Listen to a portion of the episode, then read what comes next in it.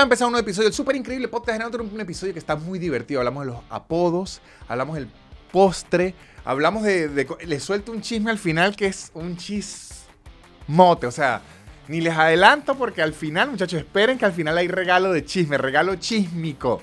También hay muchos regalos en patreon.com slash nanutria, aunque no es regalo porque lo pagan, pero ahí pagan y tienen muchísimo contenido extra muy divertido. Pueden comprar las entradas para mi show en soynanutria.com, que voy a estar el 28 de enero en Santiago de Chile. Y les recomiendo que sigan a los patrocinantes, que son los que hacen que este podcast siga existiendo, arroba blue bajo English, Blue como pequeño, un curso de inglés en su tiempo y en su espacio, sin aplicaciones raras. For Geeks Academy, una academia de programación increíble que los enseña a ser una máquina de la programación. Y Shonen Games, un podcast muy divertido de la cultura geek y el mundo del entretenimiento. Búscalo en YouTube, Shonen Games. No digo más, que disfruten este episodio variado y divertidísimo. Ya.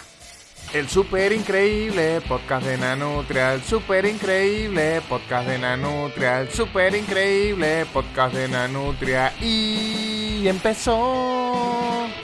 Y así empieza un nuevo episodio del super increíble podcast de Nanutria, muchachos. Estamos aquí como siempre en los estudios del super increíble podcast de la Nutria Voladora y sus amigos espaciales. Sebastián, yo tenía mucho tiempo sin decirle así, que era, este es el, el nombre para la gente muy fan del podcast, sabe que es el nombre real. Ok. Ese es el nombre real. El super increíble podcast de la Nutria Voladora y sus amigos espaciales. Muy bien, muy bien. O sea, es ¿Cómo? más la- es al revés a lo normal, que cuando uno tiene confianza con alguien le hace el nombre más chiquito, a usted con la gente de confianza se- le hace el nombre más grande. Sí, se- es como si nos llamáramos Ana, que el diminutivo de Ana es Anita, no es A. Sí, bueno, podría ser An, pero na- no, An- nadie le dice An a Ana. Si fuese en inglés, sí le dice An. Porque Sí. a las Ani y eso le dicen An. Que Ani ya es diminutivo. Exacto. Pero yo he escuchado An. Pero en español es raro que a alguien le digan An. Muy raro. Aquí en Argentina, yo de verdad no soy una persona que se acostumbre a diminutivos. Debo decir, con riesgo a equivocarme, pero que yo recuerde, yo creo que en San Cristóbal no es mucho de diminutivos. Ok, Mérida sí. Si es mucho diminutivo, es sí, mucho, pero, pero no mucho con las Sebas. personas. No, pero con las cositas, las No, no, arepitas. Yo estoy hablando desde... Con las personas no, con personas. las personas no. No, no, con los objetos, de, de hecho, en San Cristóbal, con las cosas más, porque es como para hacerse el tierno, para pedir descuento. Ay, y ese cauchito del carrito me lo puede dejar más baratico. ¿Y la O sea, cajita? Ajá. ¿Será que? Diminutivo de las cosas, sí, yo digo diminutivo de las personas. En San Cristóbal no es tanto. En Caracas es, lo sentí yo así, me puedo equivocar, de gente de clase media alta hacia arriba. Sí, yo creo que en San Cristóbal pasa lo mismo que en Mérida, que más bien nos gusta es ponerle, engolar más los nombres, como Don Víctor, O apodos. Doctor Sebas. O Bueno, apodo. Doctor Sebas nadie lo ha dicho, pero Doctor Víctor. No, sí, don, Don, profesor, doctor, profesor, digo mucho doctor. claro. Y se usa mucho el apodo. Bueno, y el apodo, El, claro. el apodo se usa muchísimo. Acá en Argentina es dificilísimo adap- eh, adaptarme, que yo vengo de una cultura de que el... O sea, para aclararlo más, que la idea está perdida. Acá en Argentina, usar el diminutivo, un nombre se usa de entrada. Es como para demostrarse amigable. Un ejemplo, a Sebas, alguien le dice Sebas sin conocerlo. Sí. Hola, Seba, ¿cómo está? En San Cristóbal, para usted decirle Sebas a alguien. o No, sea- no, no, no, no, hermano, no. o sea, un ejemplo, Sebastián está con la novia aquí en Argentina y una muchacha le dice, hola, Sebas, ¿qué tal? No pasa nada. Dicen, eso debe ser que lo conoce el podcast donde sea. En Mérida, Sebastián está con la novia y alguien le dice, hola, Sebas. Y dice, ¿esta de dónde lo conoce que le dice Sebas? ¿no? O sea, ¿En el- qué momento esa muchacha le comió todas esas letras? Ajá, o sea, para utilizar diminutivo un nombre en la región andina donde somos Sebastián y yo, hay que ganárselo. Sí, sí, sí, sí. Hay que ganarse, o sea, que usted le esté diciendo a alguien por el diminutivo, es, lo tiene que conocer. Sí, es mucha confianza, es mucha confianza. Aquí es lo normal. Aquí en Argentina es casi que de entrada, de entrada. De hecho, usted dice su nombre y le preguntan, ajá, pero ¿cómo te dicen? Y me ha ocurrido a mí que, imagínese, a alguien le dicen, Sebas, yo le digo, Sebastián, y me dice, no, no, dime Sebas. Me- o sea, ellos me degradan al diminutivo. Y aquí me costó como tres años, ya me acostumbré, que me digan Vic. Big. Vic yo nunca lo vi venir. O sea, jamás en mi vida me había enfrentado yo a un Vic. Big. es- pero Vic es muy fashion. O sea, déjame decirte que Vic me encanta. Pero no me siento Vic. debo decirlo. No tienes, no, no tienes actitud de Vic. No, no me siento. Cuando me dicen Vic, no me hallo Vic. Ok. A O mí sea- sí me gustó acá que el Sebas incluso lo recortaron más y es Seba, sin S. Sona, es Seba. Seba, Seba. Seco. Y, y yo sí me siento Seba. ¿Sí? Sí, sí, sí, sí, sí, sí. Yo no me siento Vic. Es que no sé cómo es un Vic. ¿Cómo usted? No. Así, alegre, juvenil. No me siento. Oh, eh, listo para cualquier cosa. Es que lo que pasa, además, mi hermano se llama Víctor Julio y yo me llamo Víctor Javier. En- entonces, yo, yo he tenido muchas eh, eh, eh, etapas porque en San Cristóbal a mí nadie me decía Víctor al inicio, o sea, como hasta los 18 años, nadie me dijo Víctor a mí porque Claro. Víctor era mi hermano mayor y me decían Javi o Javier por mi segundo Es que nombre. Javi es tu, el que, el que tú lo sientes natural. Es tu verdadero diminutivo. Es mi verdadero diminutivo, ese es el que siento natural. Pero si a mí alguien me dice Javi, yo ya sé que es alguien de San Cristóbal de, que me conoce desde antes de los 18 años. Sí, sí, sí, no. Javi, Javi no es para decírselo a Víctor en la calle. Si se lo consiguen en la calle, Víctor. Sí, no, me dicen Javi, yo digo, ¿quién es? Si usted voltea y le dice, yo creo que le están hablando, señor. ¿No? ¿Quién es y qué vio? Qui- ¿Con quién has estado hablando? Exactamente. Pero luego los 18 que mi hermano y yo nos separamos, lo que pasa es que mi hermano y yo estudiamos en el mismo colegio siempre. Entonces, obviamente, el mayor se robó Víctor. Sí, es que eso es lo difícil de tener el mismo nombre que el hermano. Pero luego, en, eh, cuando me gradué del colegio, que nos separamos por completo, ahí empecé yo a retomar el Víctor. Entonces, la gente de San Cristóbal que me co- conoce y la gente de Caracas, después de que me gradué, ahí soy Víctor. Pero un ejemplo, en mi casa, nunca van a decir Víctor. O sea, yo estoy en mi casa con mi familia y hablan de Víctor y jamás voy a voltear yo. Lo que pasa es que en su casa dicen Víctor y voltean como seis personas. No, no, es que ahí está muy identificado porque en mi casa Víctor ni siquiera es mi hermano mayor, es mi papá.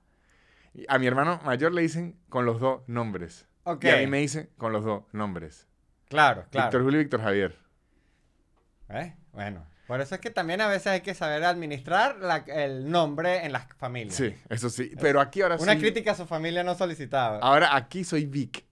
Ah, bueno. Es difícil. Entonces, yo espero no migrar ningún otro día, porque imagínense si migro unos años para otro lado. Entonces, si me dicen Javi, ah, ese es de San Cristóbal. Si me dicen Víctor, ese es de Caracas. Si me dicen Vic, ah, ese es de Argentina. O sea, Claro, ya eres como fragmentado, tienes muchas personalidades. Exactamente. Pero no le he encontrado la personalidad a Vic.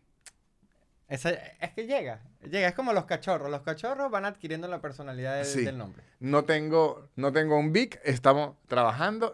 No sé cómo co- comportarme ante un Vic y debo decir que me cuesta mucho bajarle el diminutivo al- a la gente. Hay muchísima gente a la que yo le sigo diciendo el nombre completo porque es que yo no soy de, de diminutivos. Sí, usted, usted es de, los que, de las pocas personas que me dicen mi nombre completo que a veces cuando me agarra distraído es como que, ay, pero anda bravo. No, yo le digo, molesto conmigo, ¿qué pasó? yo le digo al- a la gente por el nombre y, y- y- ya. No Es sé por qué. es. O sea, por, por respeto. ¿Será? bueno. Bueno, entonces eso es lo importante. Ya sabemos que aquí en Argentina es muy de diminutivo y en México, se sorprenderán Ajá. con esto, es muy de apodo, pero no de apodo como en Venezuela, que es apodo como de fastidiar. A este le dicen el flaco, el flaco, el flaco que... En México es de apodo, del apodo que le guste a usted. Entonces, de hecho, usted llega, una- me recuerdo demasiado a las tres empresas en las que trabajé, cuando usted llega le preguntan, ¿cómo quiere que le digan? Yo recuerdo, todo, siempre recordaré, un diseñador increíble, que era el jefe de diseño de una agencia donde trabajé, Ajá. era Panqué. Panqué, así le decían, así le gustaba que le dijeran. Y yo cada vez que le iba a decir algo, a mí no me daba para decirle, pa, Panqué, hágame esto, porque es que primero, no lo conocía bien, yo tenía una relación con él estrictamente laboral. Era que, estimado Panqué. O sea, no... De, de hecho, sentía que era una trampa porque no me permitía hablar en protocolo laboral. Claro. Entonces yo decía, "Ay, me, me hace decirle panqué. Había otro en otra empresa que trabajé yo que le decían osorrulo. Oso rulo. Osorrulo. Y, y debo decir, no para mal ni eh, para bien, pero era muy simpático, muy amigo mío, muy buena persona, pero llevaba un osito de peluche que era un oso y de vez en cu- cuando le hablaba. Bueno, ok. Entiendo, entiendo. lo llevaste para un sitio que no me lo esperaba. Pero lo que yo puedo imaginar también, o sea, es como muy de lucha libre, como que la gente se, se, se pone el nombre como los luchadores se ponen el nombre. Puede ser, puede ser, pero la verdad eh, fueron meses muy confusos para mí porque yo estaba y que no, yo quiero saber un nombre, un, un nombre, un nombre. Oh, un Luis, necesito Ajá. un Luis en No, este lugar. Nada, se decía mucho por el apodo y era complicado. Era complicado. Y yo sé que se lo está diciendo alguien que tiene un seudónimo que se llama Nanutria, pero es que yo nunca le pido a la gente, dígame Nanutria. N- nunca. A mí me preguntan, ¿cuál es su nombre? Y digo, Víctor. De hecho, cuando voy a mandar un mensaje laboral que, que tengo que dar a entender que soy yo, escribo, hola, soy Víctor Medina, entre paréntesis, Nanutria. Y Arroba sigue. Nanutria, Sí, sí, sí, eh, claro. Sí, eh, eh, porque es que yo no es... Mejor conocido como. Eso sería gracioso que lo que dijera así. Sí. Also known as AKA. Porque de verdad yo tampoco me considero un Nanutria. Bueno, eso sí creo que puede generar debate aquí No, porque, porque eh, o sea, por lo menos toda la gente que, que goza y disfruta de este hermoso producto llamado Super Increíble Podcast, lo, co- lo conoció usted de entrada como. Habrán, Sí. Incluso habrá gente que todavía no estará muy segura si usted de verdad se llama Víctor. No, y hay gente que todavía cree que soy Nutria. Hay gente que cree que es Nutria Aun- nada más. aunque sea un diminutivo que, que- que me gusta. Hay un diminutivo que realmente me gusta que es Nanu. Nano, Nano, Nano a mí me gusta A mí me gusta porque ya es una de, for- O sea, es el diminutivo de una... po- O sea, es tan abstracto que ya me gusta. Pero de Nano sí tienes la personalidad. Exacto. Y sí tengo amigos de confianza que me dicen, Nanu, ese sí me gusta. Ok, Ese sí. Ese sí, porque, ¿sabe qué? Ahora que lo pienso, esto fue prácticamente terapia an- ante la cámara. No Ahora, importa, no importa. ¿Cómo se siente con eso? ahora que lo pienso, lo bueno que tiene Nanu es que me regresa a los San Cristobalenses, que es un apodo, no es un diminutivo. Ok, claro. Entonces, por eso es que me siento como, como que le digan a alguien Cheo, Ch- Chucho. ¿Se entiende? Entonces, Sí. el Nanu demuestra, denota cariño por el diminutivo sí. y al mismo tiempo es un apodo. Entonces, permanece virgen el Víctor y este viene siendo como un apodo de cariño. Sí, ¿Por no, es cariñoso. ¿Qué tiene Nanu? Miren esto. ¿Qué tiene Nanu que me gusta? Que si alguien me va a insultar en las redes, me dice Nanutria. O Sí. tartamudo, o este gocho asqueroso. Pero no Nanu. No, Nano nadie te lo va a usar de A- mala manera. Aunque yo también debo decir que una época en Caracas, y seguro le ocurrió a usted, me decían gocho.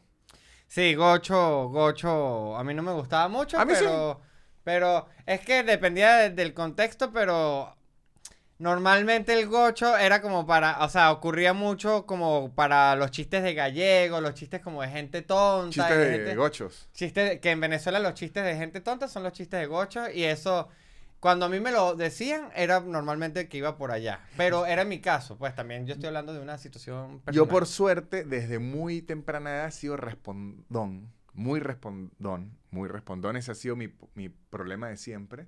Y mis papás me decían, ay, pero usted no se le puede decir nada. No. Exactamente, aprendieron. Y esos chistecitos de gochi y tal se me ven en la cara. O sea, en este día me escribió un muchacho de Chile. Ok. La nutria, me metiste en, en problemas porque debe ser que yo alguna vez en algún podcast conté, pero no para bien, sino para mal, que a la gente de los Andes nos dicen brutos.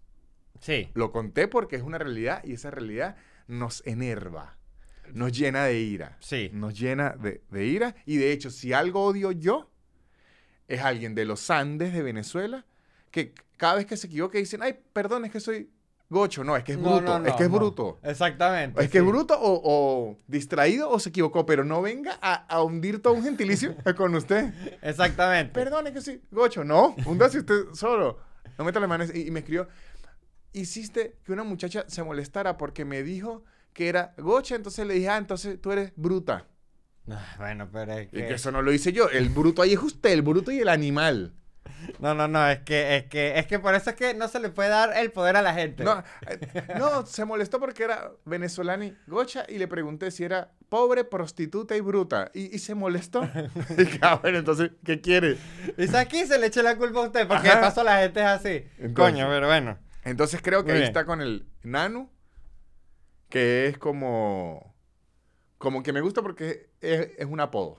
No, pero me gusta, me gusta porque hay algo con los apodos que yo creo que es la meta de cada quien cuando se ve en zona de apodos, en la zona de Sí. peligro de apodos, que eh, eh, el punto al que siempre hay que tratar de llegar y apuntar cuando uno está en ese momento de la vida, sobre todo en la universidad, en la adolescencia, es al del control del apodo. Sí. Y por eso es que me parece cool lo de México, porque en México significa que ellos tienen control de su apodo. Sí, y ya, sí. y se acabó. De verdad es una etapa muy dura y de hecho quisiera yo alguna vez reunirme con una con un grupo de psicopedagogos y científicos y hacer un, manual para que el adolescente pueda huir del apodo que no le gusta, porque si algo aprendí yo en mi vida es que si usted se deja clavar un apodo, murió.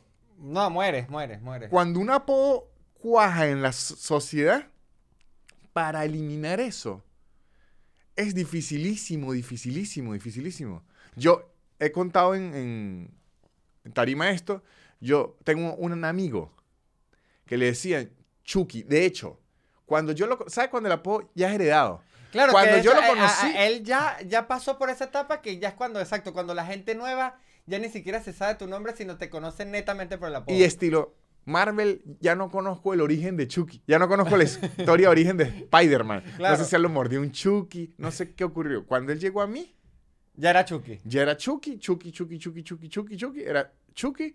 Yo creo que él se sentía bien con su Chucky o no le que otra. No sé. Pero el punto fue que ese era un grupo de amigos con el que fuimos muy borrachos, muy borrachos con ese grupo de amigos. Fue que yo conté una vez que fuimos a un 15 años y me quedé a dormir en una plaza. Muy borrachos, éramos muy borrachos. Ok. Eran de un pueblo que se llama Capacho.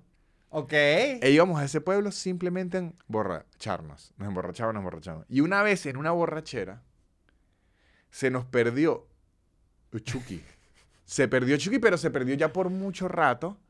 Que era preocupante, no aparecía el celular, nada, nada, nada, que ya era realmente pre- preocupante. Ya llevaba como día y medio perdido. Uy, es un montón. Y nos vimos en el desespero de que no sabíamos cómo avisar a la policía. Se perdió Chucky, ¿quién es Chucky? O sea, no teníamos datos de Chucky. Claro, es que sí. Y lo, lo Entiendo perfectamente. Eh, Lo peor es que cuando apareció Chucky, que era que se había quedado dormido en la casa de, otra persona y, y no avisó, cuando apareció Chucky dijo que si le hubiesen dicho a la policía por Chucky, el pueblo es tan pequeño que decían, ah, sí, yo sé quién es. Bueno, te- digamos que te- él tenía control de, de- de su apodo. Pero hay apodos que van... O sea, que ya la gente los conoce con el apodo. Un ejemplo, un comediante venezolano que se llama Daniel Pistola.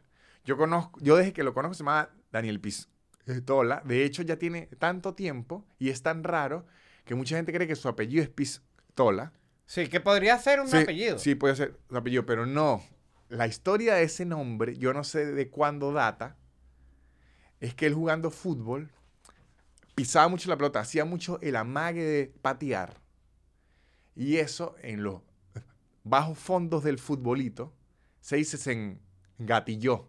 Se engatilló, que se quedó Claro, trancado claro, claro, y sí. no terminó de disparar. Entonces parece una pistola porque se engatilla. Claro. Y ese es su nombre como comediante. Exacto, evolucionó del fútbol y evolucionó y así hay muchas cosas. Los apodos de los futbolistas que de repente un narrador se los da y ya queda así para toda la vida. Cuando un apodo de un futbolista cuaja, eso quedó así. Zidane que era el mago.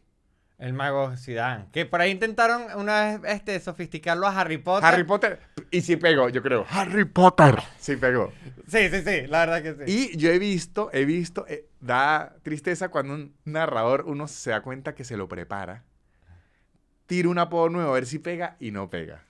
Bueno, pero eso forma parte de... Pero está el maestrico González, a, a Messi le decían la pulga, que ya dejó de ser pulga. Messi se quitó lo pulga punta de, de balones de oro. Eso también es otra forma que yo les recomiendo a ustedes si quieren quitarse un apodo, que es ganar ocho balones de oro. Sí, la- O sea, ahí se los dejo. ahora le dicen el capitán, El capitán ahora le dicen Messi, lío, pero él se quitó la pulga. se quitó la pulga. Se quitó la pulga. Creo que también tuvo que ver con los tatuajes y la barba. Claro, por eso se quitó. Y Ronaldo Nazario se ganó el gordito con el, con el tiempo. Pero es un, un gordito de ternura. Yo nunca he escuchado que haya- alguien haya dicho Ronaldo el gordito de mal. No, porque también es el diminutivo. Sí.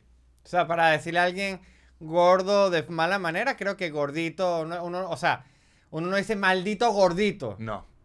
Bueno, O sea, sí se puede decir. No, pero ya es de cariño. No, si es un niño, este maldito gordito. Ok, la, se la compro, sí, Ajá. tienes razón. Pero hay otro apo- hay, hay un apodo que es más raro en el deporte que se lo dio la internet, que es el bicho. Eh. El bicho no se lo dio ningún narrador ni nada. Yo no sé quién inventó el, Y el bicho, es legendario, o sea, el bicho Cuando y a mí sea- me parece increíble. El bicho es el bicho y usted le pregunta, eh, le, le han preguntado en la entrevista, ¿usted sabe qué es el bicho? Y él dice, sí, de una vez. Claro. O sea, esto se lo dio la gente, el bicho, bueno, el Pelusa, que es el Diego. Lo que pasa es que Maradona tiene muchísimo barrilete cósmico, que ese es bueno. El burrito. Aunque el burrito Ortega se, se lo llevó después. Ese lo heredaron después. Ah, ok, ese lo heredó, ok. Pero Diego Armando tiene el barrilete cósmico. El Diego tiene el Pelusa Ok, el pelusa. y no recuerdo otro. Claro, pero el pelusa ya es como para ámbitos más, más fuera del fútbol. Pero es divertido. No, el es Pelusa. divertido, es divertido. El Pelusa en... Hay otro... No me gusta cuando le ponen a un jugador de apodo el nombre de otro jugador, porque lo limita. Porque siempre lo hace como decir la perra. Claro, en Venezuela pasaba El que Cafuari Mendy. el Cafu Arismendi Entonces, o el Maradonita cuando eran chiquitos, o sea, Ajá. cuando eran bajos de estatura le decían Maradonitas por un rato. Pero usted imagínese, el Cafuari Mendy jugó contra Cafú. Claro. Entonces, imagínense, esto está jugando contra el origen del apodo. No debería ser. Bueno, pero es como que si Dan hubiese jugado fútbol contra Harry Potter. Hubiese sido increíble. Ojo, eso sí. Hubiese sido increíble. Hubiese sido increíble. Ahí está Harry Potter. Pero ¿cuál? ¿Cuál de los dos? ¿Cuál de los dos tiene más magia? Ah, bueno. No, pero sí, Increíble. sí estaban bien. Estaban bien. Esa es la, la- la cuestión de los apodos. Creo que quedamos muy bien. Había gente, Ajá. yo la recuerdo, cuando yo era niño, era un- uno que se llama Julio. Julio. que en su momento le reconocía yo el talento, pero era un desgraciado. Julio nos llevaba a nosotros como 13 años. Pero Julio en la urbanización en donde yo vivía era como el encargado de, de poner apodos. Y se llamaba Julio, qué hijo de puta. Él se claro. llamaba Claro, Julio, eh, sí. eh, claro, él sí, él sí blanqueado totalmente. No, claro, porque ese es el poder de los apodos y todo, que el que lo suelta, él tiene el control, porque si usted le quiere poner uno a él, él le pone a usted uno peor. Sí. Y recuerdo que Julio sí ponía unos apodos muy desgraciados. Y. Y. Según la personalidad de la persona, a veces se quedaban. Sí, yo, yo en la universidad, este, eh, porque yo en bachillerato no, no tuve tanto tema con apodos en, en mi, en mi- en mi secundaria, en verdad. Fue, habían apodos, pero ninguno pasaba más de un lapso, ¿sabes? ok. Pero en la universidad sí calaron casi todos los apodos que se pusieron en la primera semana de, de- de la universidad y yo cargué con uno que, que, que no me gustó mucho, no, lo odio y, y hasta el sol de, o sea, eh, eh, cuando me encuentro con alguien de la universidad, ya más de 10 años de haberme graduado y de pronto me lo dices como que, "Epa, pero ya estamos viejos. No, pero es que usted sabe que eso es una forma, para que vea, eso es una forma de manipularlo. ¿Por qué? Porque imagínese que usted tuviese un apodo que fuese narizón, ¿no?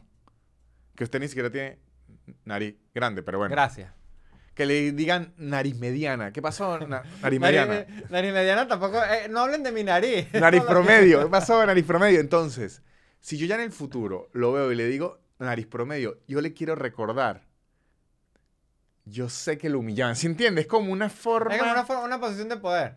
Eso se llama. De, y de pasivo-agresividad de mantenerlo abajo. No se dejen. No, no, no, No yo, se dejen. yo no me dejo, pero también me pasó. Hay un compañero en la universidad que tenía un sobrenombre.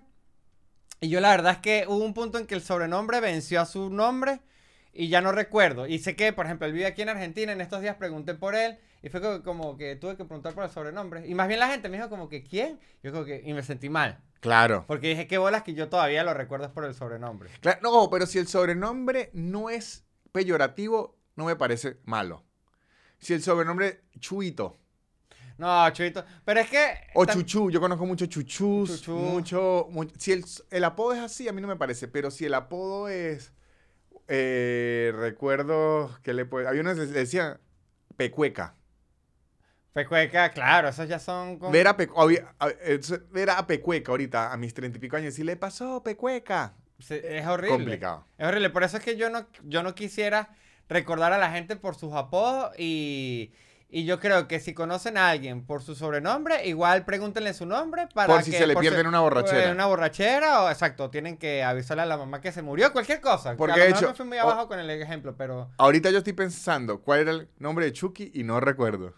Ves, ahí está. Entonces, por ejemplo, usted un día dice, ay, ¿para qué pasó con Chucky? Y Chucky le va a decir, pero si ya yo ahorita soy viceministro de Economía. Yo no sé qué es la vida de Chucky. Y, y si lo quiero buscar en Facebook, ya Chucky no existe. O sea, manera. es dificilísimo encontrar a, a- a Chucky.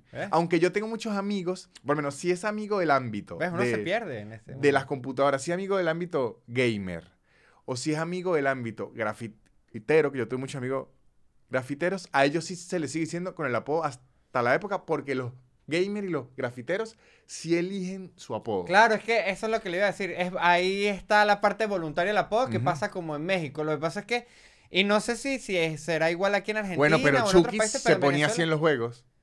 Ah, bueno, entonces sí, Chucky tiene que asumir su, su bueno, su chuquidez. Eh, además se ponía Chucky 666, es que Chucky era Ah, tremendo. Diabólico. Chucky era tremendo. ¿verdad? Diabólico, diabólico. Me encanta Chucky. Sí, eh, eh, de, de verdad, es, con los apodos hay que tener porque la gente sí los usa para humillar, que es lo que hacía este chamo cuando eran niños. Además que bulleaba a un pocote de niños que si de 8 años él tenía 20. Claro. Es que eso es como, como la típica historia esta de, de, de la rosa mística, que es como que el chico que hace todo eso hasta que llega un chico y le dice, lo que pasa es que tu padre más nunca te... Y, y como que descubres la verdad y al final es una persona que está muy rota por dentro. Sebastián, yo le perdono muchas eh, cosas en este podcast, pero jamás me vuelvo a confundir la rosa de Guadalupe con la rosa mística. La rosa de Guadalupe es el programa. Claro, a eso me refiero. Claro, y dijo la, la rosa mística. La Dije rosa la rosa sí, mística, la no rosa lo puedo mística creer. Es, es la virgen que deja escarcha en las manos.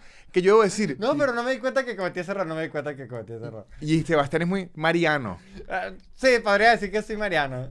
Que la rosa mí- mística. Ahorita olemos el tema de, de la rosa de, de Guadalupe, pero la rosa mística sí deja escarcha en las manos inexplicable. Yo creo que mi tía tenía una y ella le echaba escarcha para que le dejara escarcha a uno en las manos. Eso me parece una locura. Que es descubrir la teoría de conspiración, así que las tías son las que en las noches se paran. Es al final es como la- es Santa Claus, pero extendido por, por el resto de la vida. Que en la noche la tía se para y le pone unas gotitas de sangre hacia la Virgen Sí. en los ojos. Le pone aceite y uno como que, ¿por qué se acaba el aceite tan rápido en esta casa? No se supone que tenemos una Virgen milagrosa. Que ojo, ahora que usted me dice lo de los apodos, eso ocurre hasta.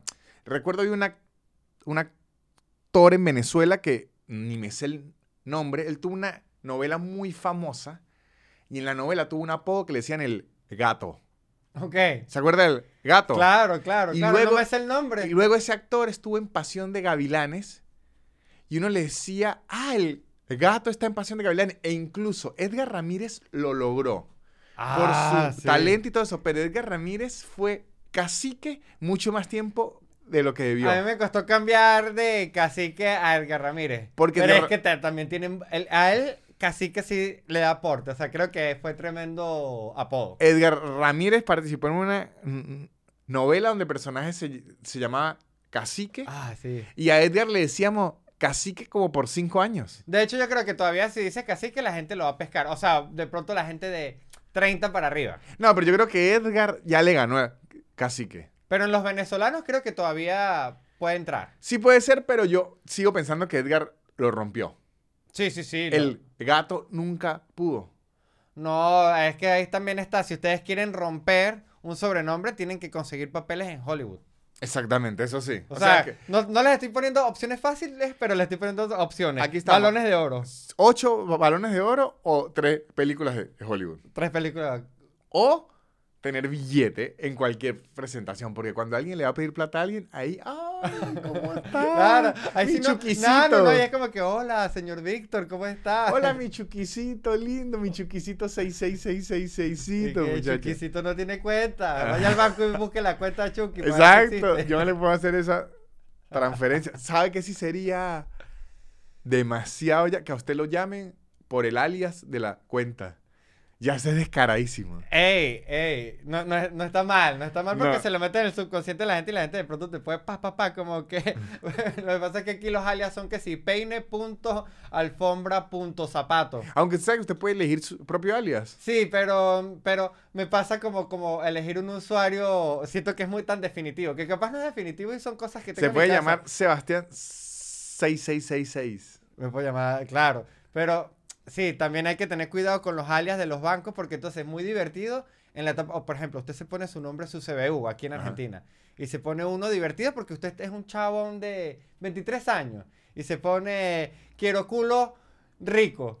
Y está muy divertido. Gran su alias. Gran alias. Gran alias, seguro lo hay. Pero después usted se gradúa, va a la universidad, su primer trabajo y su jefe le dice, ajá, páseme su, su EBU para pagarle. Y El usted así, alias. bueno, el alias le va a tocar decirle, bueno, quiero lu- culo rico, jefe. Y él dice, ah, bueno, entonces así no le doy dinero. Lo resolvemos aquí mismo en efectivo, muchachos. Y lo que vamos a resolver aquí mismo también es la publicidad. Y muchachos, ya seguimos con este episodio, pero antes les quería decir que si quieren aprender inglés, quieren mejorar su inglés, quieren perfeccionar su inglés o quieren certificarse en inglés, se tienen que meter en arroba blue-english, blue con B pequeña. Es un curso de inglés en su tiempo, en su espacio, sin aplicaciones raras, con profesores muy simpáticos, con muchísimas formas de pago y con la posibilidad de presentar un examen en la Universidad Nacional Tecnológica de Argentina para certificarse en inglés. Todo esto en arroba blue-english, blue come pequeña. Es un curso que ustedes al inicio tienen una entrevista en donde evalúan qué nivel de inglés tienen y luego les empiezan a dar clases en el tiempo que usted pueda, en las horas que usted pueda y en el lugar que usted prefiera porque es online para que usted pueda mejorar, perfeccionar, aprender desde cero o simplemente tomar confianza en el inglés, todo en arroba blue guion bajo English blue con B pequeña. Ahora, si ustedes quieren es aprender a programar, ser unas máquinas de la programación, si ustedes ya programaban pero se desactualizaron, porque el mundo de la programación se desactualiza muy rápido, que deben hacer? Se deben meter en 4Geeks Academy, que es una academia de programación increíble que ofrece dos bootcamp sorprendentes. Uno que los hace una máquina de la programación y otro que lo hace una máquina de las bases de datos. Entonces, ustedes hacen estos bootcamp y además después tienen mentorías de por vida. Ustedes quedan como afiliados de por vida a 4Geeks Academy y cada vez que tengan una consulta o una duda de algo que tenga que ver con la programación, ellos se las van a solucionar porque 4Geeks Academy da mentorías de por vida. Además, ¿cuánto cuesta el curso? ¿Cuándo inicia? ¿Cómo es? ¿Cómo son las clases?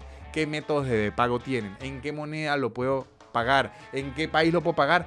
Todas esas respuestas las tienen metiéndose en 4Geeks Academy. Ahí tienen toda la información que necesitan. Ahora, si ustedes en vez de información lo que están buscando es entretenimiento, se van a meter en YouTube Shonen Games. Shonen Games es un podcast muy divertido de videojuegos, de la cultura geek, del anime, del manga, muy, muy divertido, muy entretenido, que además les gusta tanto los videojuegos y las consolas que en su página web, en Shonen Games, ahí en su página web tienen muchísimos juegos gratis de celular. Entonces, ustedes pueden divertirse con el podcast y además jugar sus videojuegos gratis. O sea, es win, win, win, win, win, win, win, win. O sea, van a ganar por todos lados. Yo gano, ellos ganan. Gana todo el mundo, muchachos. Es win, win, win. Todo en Shonen Games. Búsquenlo en YouTube. Shonen Games. Volvemos con el episodio. Y seguimos aquí en el súper increíble podcast de Nanutria, muchachones. ¿Cómo andan? Seguimos aquí en este episodio. Les voy a contar algo que leí. Esto sí lo leí. No lo vi en un TikTok, que probablemente haya muchos TikTok al respecto, pero esto lo leí. Igual si ves un TikTok con subtítulos, Es leer. como leer. Claro, es, no, es, es, es leer. Es leer en verdad. O sea, sí se puede leer y aprender en TikTok al mismo tiempo. Es, es leer. De hecho, es que hay gente que se, que se jacta porque ha leído muchos libros. Y leer es leer es qué libros ha leído y qué interpretación ha sacado acerca de esos libros. Yo me he leído 500 libros, ajá. Está buenísimo. Adiós. sí, sí. Hay gente que cree que como que en toda su vida le dijeron hay que leer, hay que leer, leer, y ya creen que no, es que con leer. O sea, como que si leer fuese mejor que el resto de cosas en la, en la vida. Además, yo me he terminado libros donde he dicho no entendí ni nada. No, y- Entonces, ¿ese, ese contó como que lo leí o no contó como que lo leí? sí, lo, sí lo leyó. No, y hay ¿Eh? libros que dicen cualquier locura. Claro. Hay libros de terraplanismo. De hecho, eh, cualquiera puede escribir un libro. Exactamente, y cualquiera puede publicar un libro. Así que eso de leer un libro es un mito. Exactamente. Yo creo que es un mito de antes, cuando muy poca gente sabía leer. Ok. Entonces ya usted decía, si esta persona lee libros es mega intelectual, pero porque sabe leer. Exactamente. Y era más difícil publicar un libro. Era, era la combinación de las dos cosas. Sí, sí, sí. Claro, o sea, había como, bueno, pero Hitler sacó My Camp. Exacto. Hitler escribió su libro. Claro, entonces, no, pero es que yo leo muchos libros. ¿Cuáles? Todos los del nazismo. Ay, qué intelectual. que sí es un intelectual, pero del mal. sí, sí, sí, sí, sí, sí. Pero mire esto, Ajá. mire lo que leí. La teoría del postre. Me Mm. pareció interesantísimo. ¿Por qué? Porque explicaban, Ok. según lo que se dice, no está 100% confirmado. No es porque este libro, no es porque lo, lo que leí lo inventó alguien, sino, ¿sabe? Porque son esas teorías de orígenes que son mitos his- históricos. Ok. Pero esta me convenció y convenció al escritor de este artículo, ¿no? Que dice que ¿por qué existe el postre? Ajá. ¿Para qué existe el postre? ¿Cuál es la funcionalidad del postre? Es para sentirse millonarios, para sentirse eruditos. Porque eh, lo que se sabe muy poco, a menos que usted esté muy metido en, la, en el mundo de la cocina, del chef, es que el mundo del postre es, es casi tan complejo como el plato principal. Sí. O sea, los reposteros se dedican a hacer postres y los postres es su vida. Y si usted es especialista en postres, no es especialista en plato o salado. Ok. O sea, son dos ramas completas. Pero mire de dónde nace que me convenció. No, me gusta. Este trajiste temazo. Temazo para acá. El postre se dice que viene de sus orígenes para evitar lo que en Venezuela le llaman la hora del burro, lo que en México le llaman el mal del puerco. ¿Cómo le dicen aquí? No sé eh, cómo le Yo dicen aquí. tampoco he logrado averiguar. No Yo le digo panzoneado y siento que todo el mundo me entiende. Pero es al bajón ese de energía que le da uno después de comer. Que usted come y después no quiere hacer nada, que se bajonea, que da sueño, que no quiere trabajar. Eso en Venezuela dicen la hora del burro y en México dicen el mal del puerco. Ok. Entonces, ¿por qué ocurre esto? Primero, porque el cuerpo está muy ocupado, la sangre del cuerpo principalmente está muy ocupada en la digestión. Entonces se encuentra toda en el estómago y el resto del cuerpo se siente débil y cansado porque tiene todas las energías ahí, Enfocadas, exacto. en- enfocadas en la eso. De hecho, recomiendan mucho, si usted tiene que hacer muchas actividades durante el día, es mejor comer ligero, Sí. porque mientras más ligero coma, menos le va a afectar eso. Y de hecho, recomiendan, que es algo que yo me acostumbré a hacer en Argentina. Esta es otra teoría eh, que les voy a dar aquí. Yo no entendía muy bien la merienda en Argentina. Porque aquí la merienda, de hecho, aquí se habla de las cuatro comidas. En Venezuela se habla de las tres. Desayuno, almuerzo y cena. Las tres comidas. Aquí en Argentina se habla de las cuatro comidas. Aquí la merienda es algo muy importante. Y yo decía, ay, eso es porque son europeos, ¿qué tal?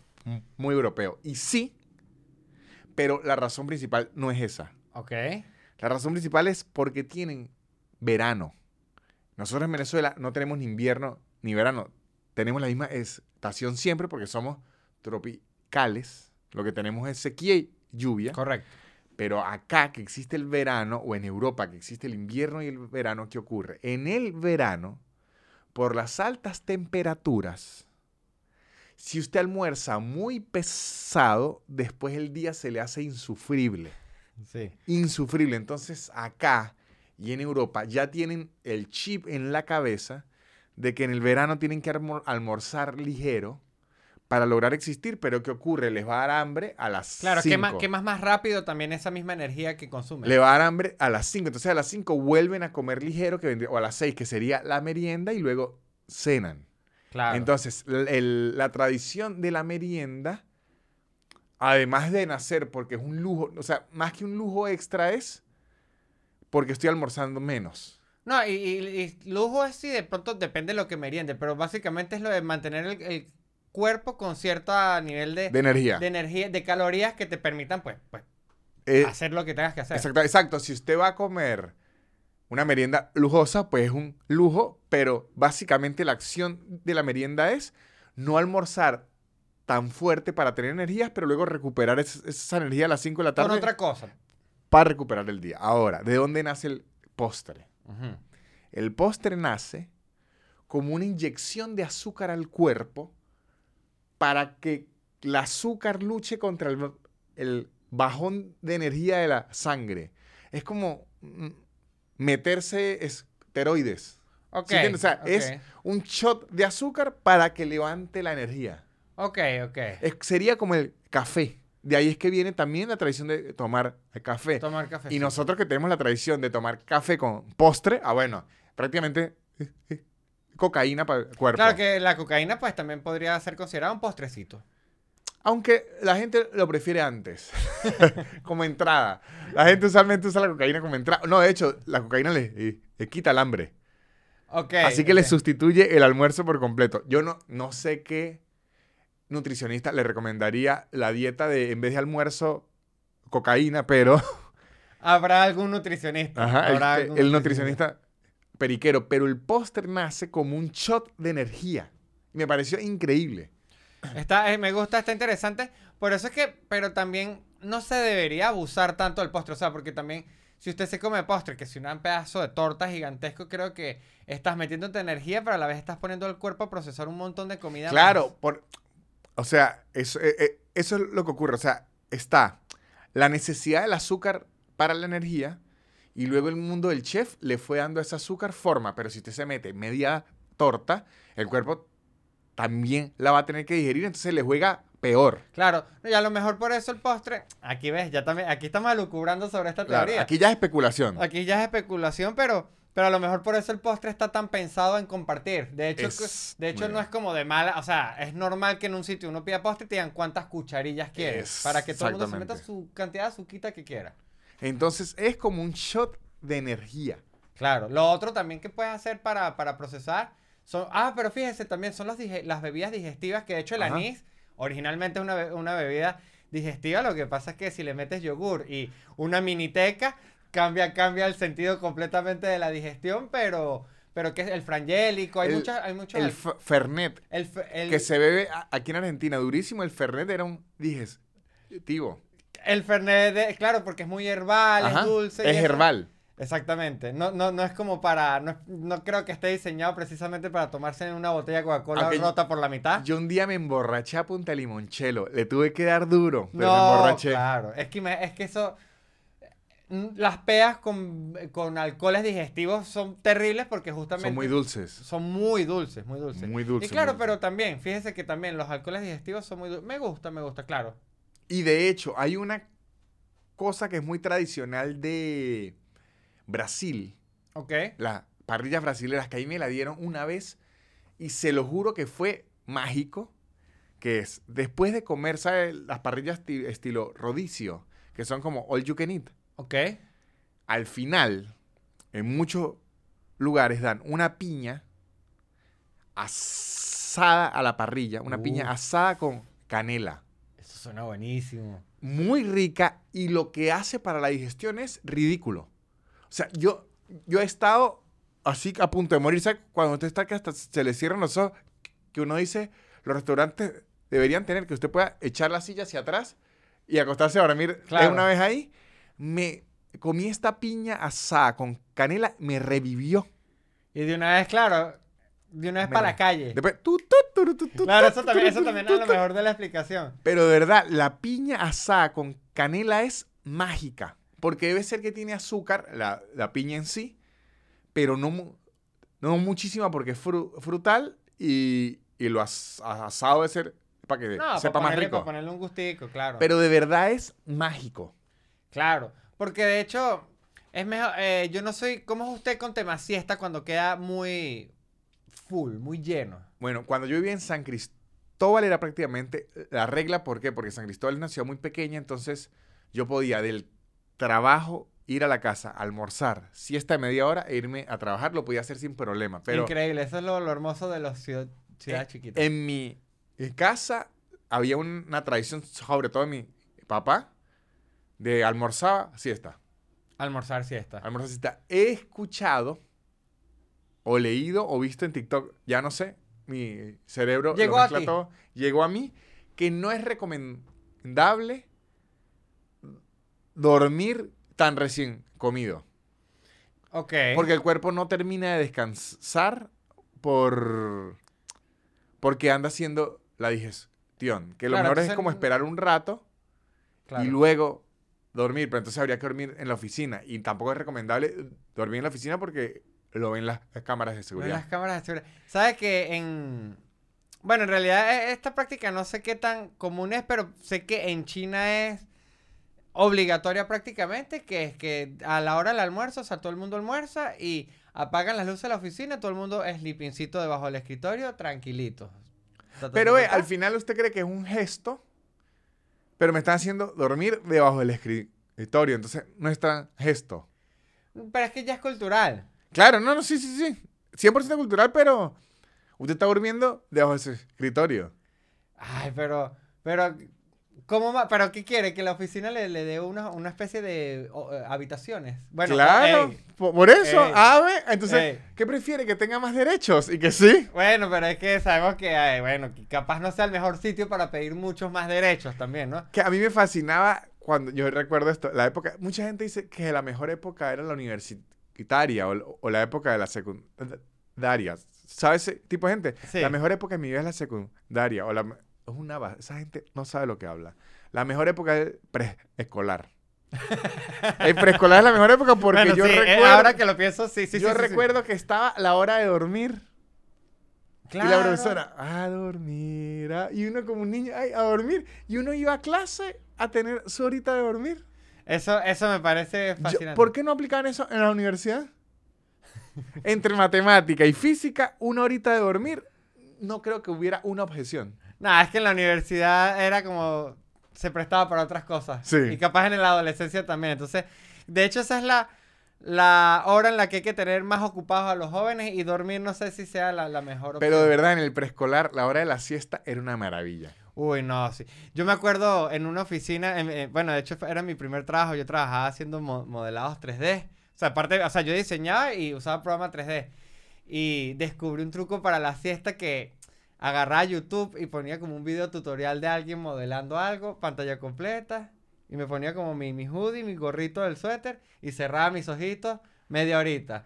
Y cuando me pasaban por atrás, la computadora estaba tac, tac, tac, tac. Sebastián, tac, pero funcionando. créame- De lejos, no, si pasaban de lejos, sí, de Y- cerca me atrapaban. Créame que yo trabajaba en muchas oficinas y ya la gente sabía a eso que se anda durmiendo. Ya si fue el modelado, a eso es que Sebastián. De hecho, lo que la gente pensaba debe ser que a Sebastián le gusta eso por dormir. Yo agarré una época, mire este cuento tan. Usted dice loco. que, que soy yo el único que se cree que engañó Sí, a la gente. Sí, Ah, es así. Mire esto que me ocurrió y esto sí es real y fue una locura. Fue algo mega pavloviano. Ok, Mire esto. Yo trabajaba en una empresa de ploteo, ok. de impresión, ¿no? Iba a almorzar a la casa y me tomaba la siesta. Lo que les dije que era clásico en mí. Mi hermano, recuerdo, estaba muy fanático de FIFA. ok. Jugaba FIFA. Compartíamos cuarto, entonces cuando yo estaba haciendo la siesta, él jugaba FIFA. Y a él le gustaba jugar FIFA con música. Claro. Y recuerdo que estaba pegadísimo los extraterrestres y los vaqueros de Wisin y Yandel. Ok. Pegadísimo. Entonces me empezó a pasar. Esto, este fenómeno ocurrió como por año y medio. Y le pueden preguntar a mi hermano para que vean que es cierto. Como por año y medio ocurrió esto, que yo siempre dormía la siesta con Wisin y Yandel de fondo. Y ya duró un tiempo en que me tocaba. Yo recuerdo que a mi hermano después se, se compró unos au- audífonos y me tocaba decirle que si podía dejarme oír Wisin y Yandel para dormir. Ya me dormía yo escuchando Wisin y- Claro. y, Yandel y a mí me da miedo que si yo estara en una fiesta por ahí ponía Wisin y Yandel y de repente me dormía. que esa es como tu música de cuna, la de tiene su Cuerpo brutal. y que, Ay, Oh. rico, pásame la cobijita. Y me acostaba a dormir y de verdad nunca me llegó a ocurrir que yo en una discoteca me durmiera, pero sí tenía ese miedo. Podía, o sea, podía, si usted lo agarrara en una discoteca bien cansado, Y ponía Wisin y Yandel, y me tiraba a dormir. Se quedaba dormido. Es que yo recuerdo que yo me que, aunque digan que soy un bandolero Uy, y yo no, claro. durmiendo, pero como un angelito. Pero me acostumbré tanto a ese ruido que ya mi cerebro lo relacionaba.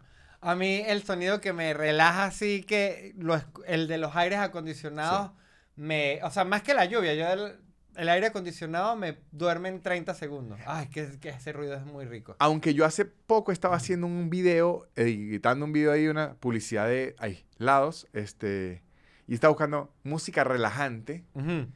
Y caí en YouTube, le digo esto para la gente que sufre ins- insomnio o, o mucha ansiedad la noche y eso. Eh, escriban ruidos relajantes. Ok. Ruido de agua, ríos. Y son muchos videos, videos como de seis horas de aguas, pero no- naturales. Se oye que si el agua en un bosque y todo eso, ocioso, me puse a oírlo, de verdad, cómo relaja. Sí. Es ridículo, in- inténtenlo. Es que esos están buenos porque siento que hay una gente que se va a unos niveles ya que se, yo siento que se ponen muy locos, que son los que agarran y dicen, a mí me gusta dormir con el ruido rosa, que uno como- ¿Cuál es el ruido? eh, rosa? que son ruidos así tipo, Pero si los ayuda a dormir. pero son como ruidos de, de estática, o sea, son, Ajá. y tienen como por colores. De hecho, el celular Bueno, no trae, el- trae la misma opción, es una locura. ASRM.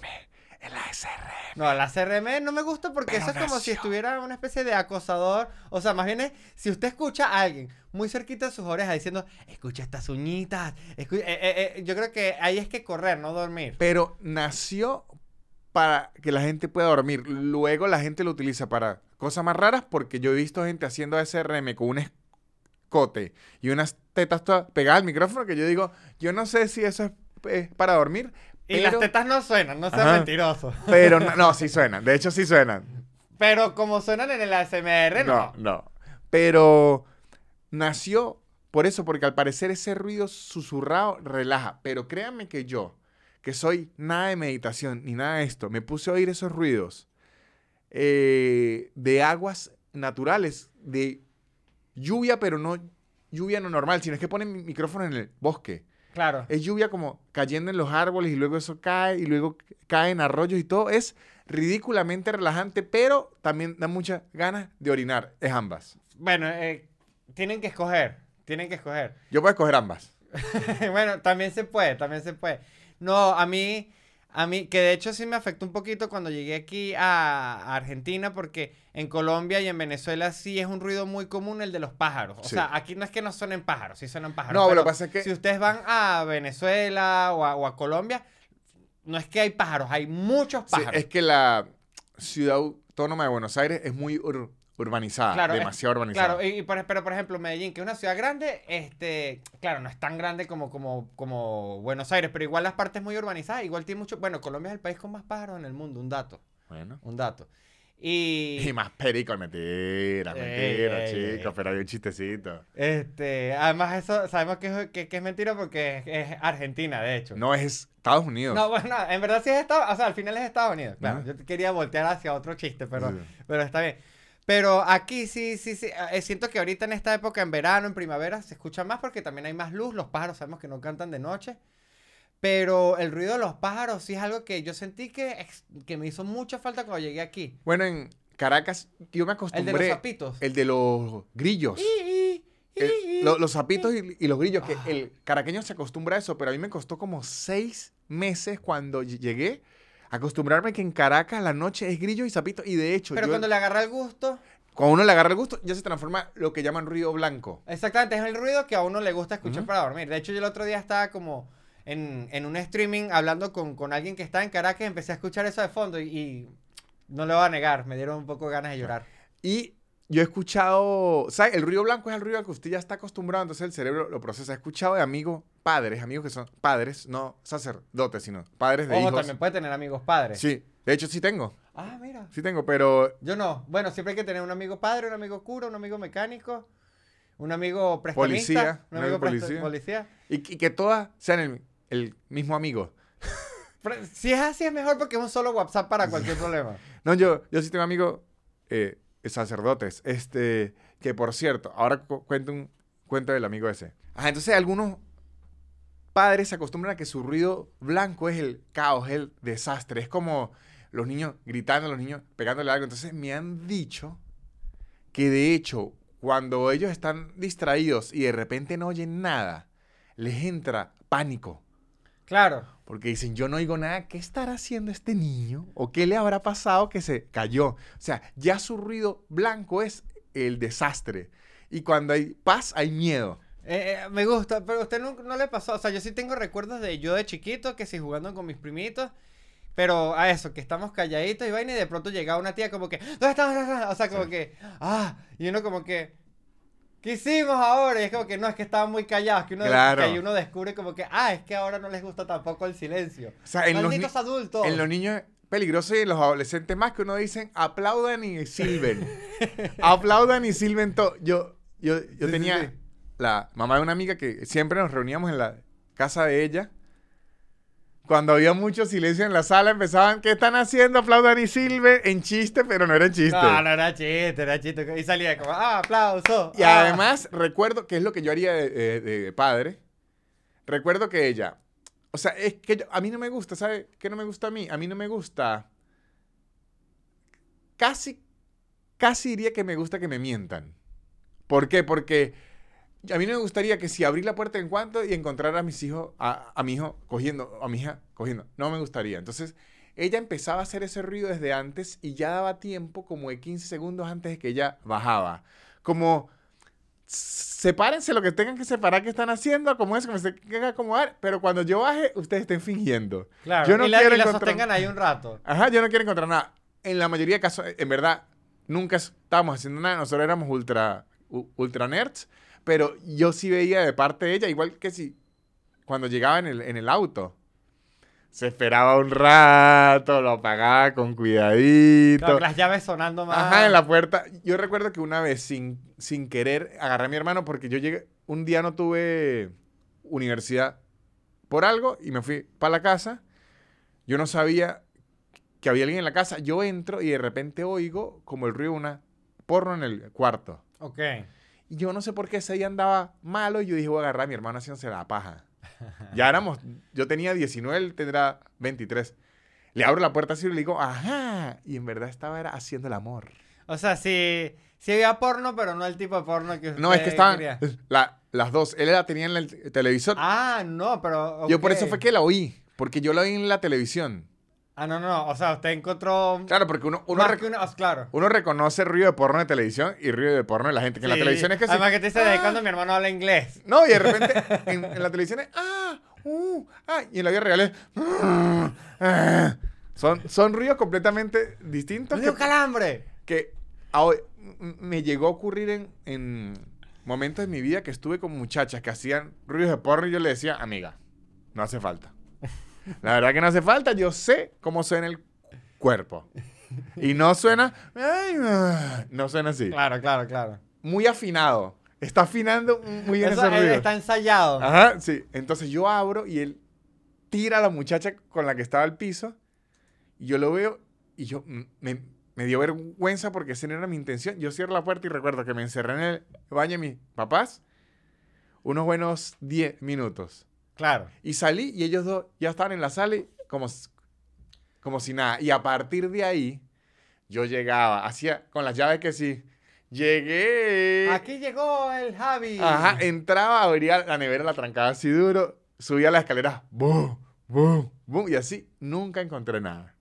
No, no, sí, porque al final nadie quiere encontrarse algo. Ese- Eso esa es la es. No. verdadera enseñanza. la Hay vida. gente que se quiere encontrar algo, por eso es que existe el que busca encuentra, porque hay gente que quiere encontrar algo. No, ma- bueno, sí, Yo- sí debe haber, pero yo soy de los que busca para no encontrar. Yo te, no, so- no, esto sonó rarísimo también. yo no busco.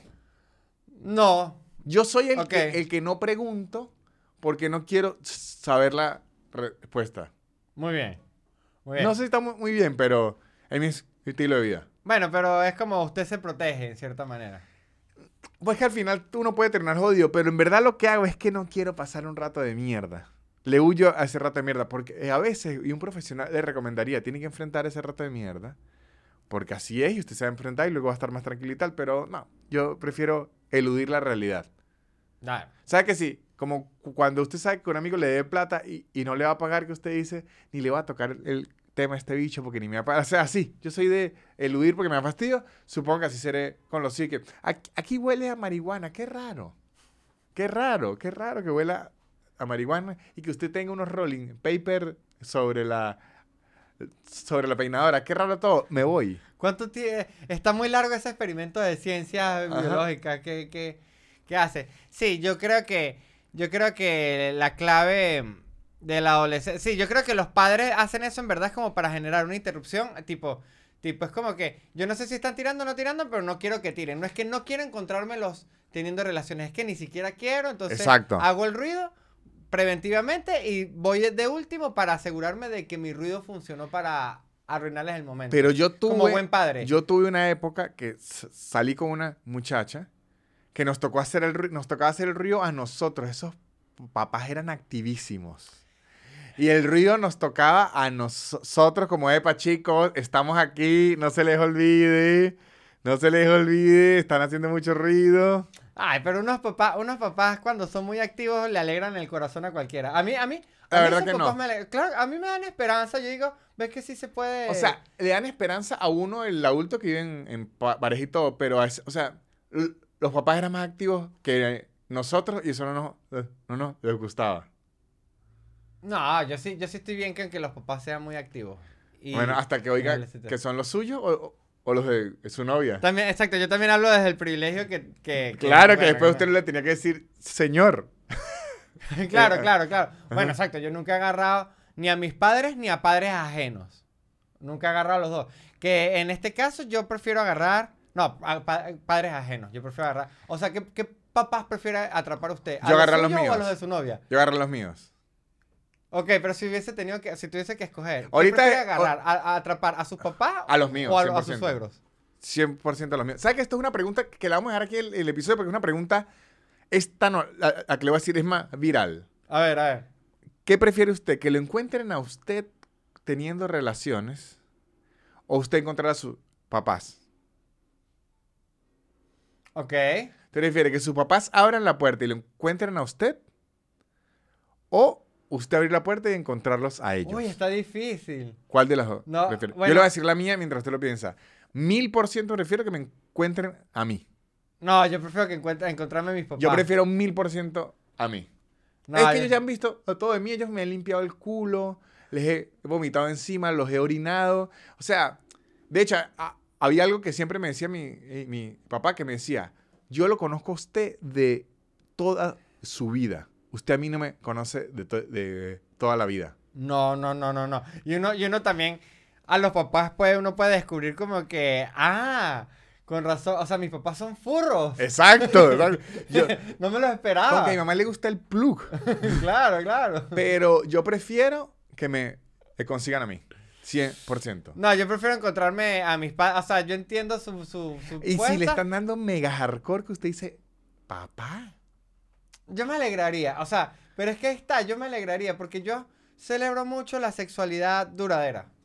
Ok. O sea, yo me encuentro a mis papás teniendo relaciones y digo, coño, qué bien. Qué bien. Siento, siento que es hasta una, una especie de, de optimismo que dejan ahí inyectado en mí. A un amigo le pasó con los abuelos. No, los abuelos ya es demasiado. Y yo le vi la cara, estábamos en el colegio, recuerdo, era como octavo o noveno grado, le vi la cara de entrar a clase usted, le ve la cara y dice, este vio algo y dijo, vi a mis abuelos. No, es que los abuelos ya, aunque los abuelos deben ser divertidos también.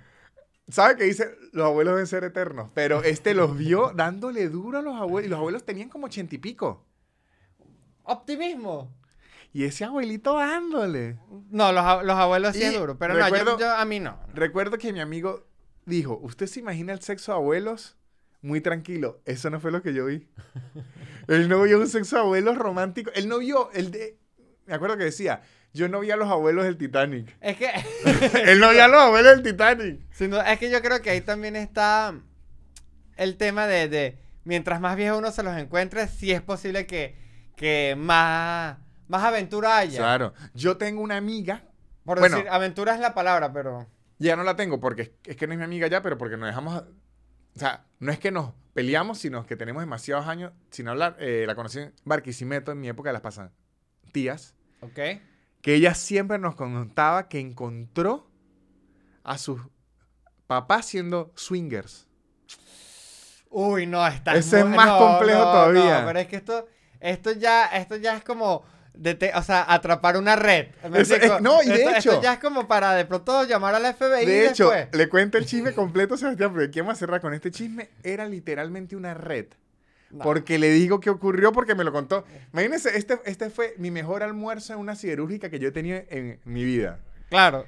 Ella nos contó y así cerramos esto con un chisme siderúrgico. Ajá. Ella, obviamente, cu- cuando me lo contó ya era, ya se había graduado y todo. Esto le- ya habría tenido como 23 años. Cuando yo la conocí ya tenía 23 años. Esto ocurrió cuando tuvo 16. Uf, ok. 16 años. ¿Qué ocurrió? Ella eh, tenía un día unas clases extras de algo. Imagínense, no sé, cuál. Danza, actuación, deporte, algo. Algo extracurricular. Extracurricular que usted se queda en el, el colegio más rato, ¿no? Ok. En- entonces, creo que recuerdo era gimnasia, algo así, ¿no? Se quedaron. Entonces, ¿cuál era la condición? Que se turnaban los papás de otra amiga de ella, la buscaban un día y otro día los papás de la otra. Así iban, ¿no? Un día y un día. La, el gimnasio lo estaban reparando algo de los albañiles. Entonces ese día, cuando ya fueron a las clases, dijeron, ay, se nos olvidó avisarles. No, No hay, hoy no va a haber. Entonces la muchacha, ah, bueno, será esperarnos hasta que nos busquen. Y otra mamá que estaba, él dijo, no, pero yo voy hacia allá, las puedo dejar, ¿no? Hasta ahora, claro, todo suena a una gran tarde. Una tarde que Un dicen, poco accidentada, pero. y van a decir, ahora vamos a tener un rato de amigas sin hacer reporte en nuestro hogar, ¿no? Bueno, rato de amigos se estaba pasando. Exacto, ¿no? entonces, la mamá las dejó en la urbanización, la muchacha se bajaron, Ah, al llegar, ven el carro de los otros papás frente a la casa. o sea, los dos papás. Estaban los, los papás de las dos amigas. Ok. Estaba, pero el auto de los que ya vivían ahí no era raro, sino era el auto de los otros. Y lo que pensaron ellas fue, seguro fue que les avisaron, nos fueron a buscar, no nos consiguieron y vinieron a ver si estábamos aquí. De hecho, ellas dijeron, esta gente debe estar preocupada porque ya recuerdo, ellas no tenían teléfono en esa época porque en esa época los teléfonos eran raros. Para enviar mensajes de una línea a otra era más caro. El teléfono... Eran eh, otros tiempos, Ajá, eran otros el- tiempos. entonces dijeron, deben estar preocupadísimos, ¿no? Ok. Entonces, ¿qué ocurre? Llegan, entran, no ven a nadie en la planta baja de la casa. Primera señal. Ajá. Y mi amiga me contó que escuchó unas risas, que a ella le dio miedo. ¿Sabe cuando es unas risas que usted dice, esto no es un chiste? No, yo no, no quiero tampoco escuchar a los papás pasándola tan bien. No, y es una risa que era de cosquillas, ¿no? Escuchaba una risa de cosquillas, pero ¿qué ocurre? El plan era tan macabro que ellas ni se lo imaginaban, o sea, ellas no estaban sabiendo qué ocurría, ¿no? Entonces van subiendo, subiendo, su- subiendo, subiendo. Entonces cuando su- sube, ojo, ahí ya empiezan a subir con cuidado, con cautela. Ya querían ver qué iban a encontrar, ¿no? Entonces cuando ven, suben, se encuentran a la mamá de una con el papá de otra, ¿no? Ellas se llenan de ira porque ellas dijeron descubrimos una infidelidad. Maldita sea el mundo. Todo es un asco, ¿no? Cuando pegan un grito, mamá, coño, ¿cómo que bola está? Empieza ese peo. Como que entran al cuarto y descubren que estaban los otros dos también ahí entre ellos. Y ellas de rabia pasó a desconcierto completamente y agarraron las dos, se fueron corriendo de la casa al parque. Y después los cuatro padres yendo al parque a explicar qué era lo que estaba ocurriendo.